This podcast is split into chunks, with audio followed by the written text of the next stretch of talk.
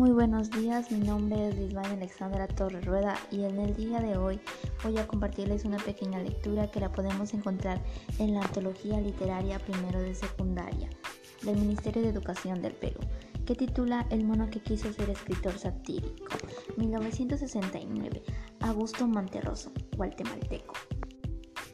En la selva vivía una vez un mono que quiso ser escritor satírico.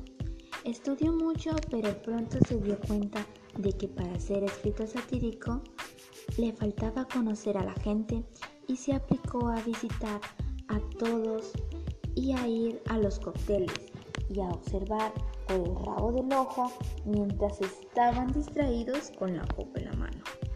Como era de veras gracioso y sus ágiles piruetas entretenían a los demás animales, en cualquier parte era bien recibido y él perfeccionó el arte de ser mejor recibido aún.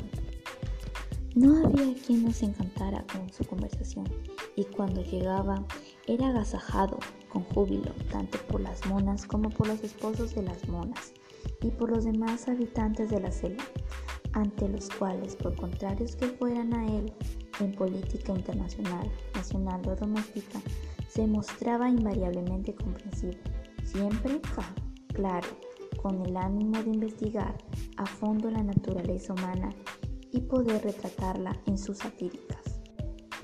Así llegó el momento en el que entre los animales era el más experto conocedor de la naturaleza humana, sin que se le escapara nada. Entonces un día dijo, voy a escribir en contra de los ladrones, y se fijó en la urraca.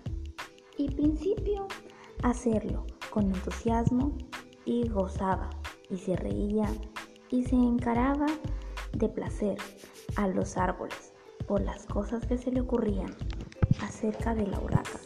Pero de repente reflexionó que entre los amigos de sociedad que lo agasajaban había muchas urracas y especialmente una que se iban a ver retratadas en su satírica por suave que la escribiera, y desistió de hacerlo.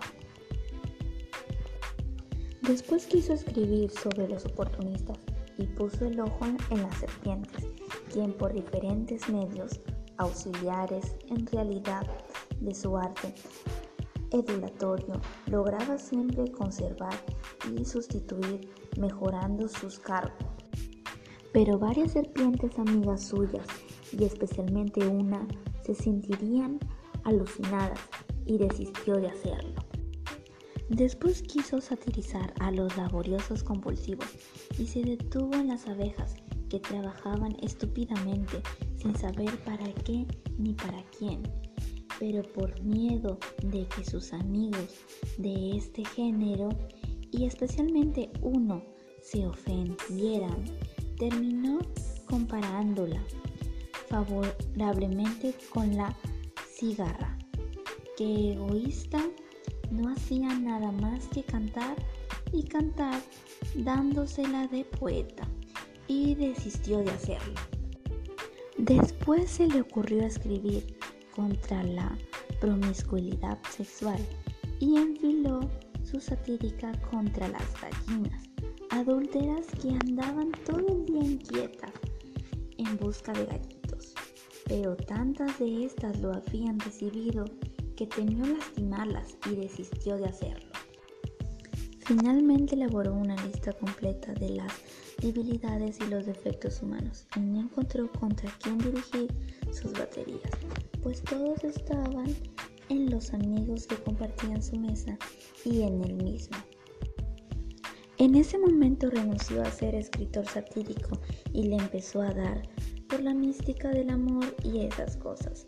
Pero a raíz de eso ya se sabe cómo es la gente. Todos dijeron que se había vuelto loco y ya no lo recibieron tan bien ni con tanto gusto.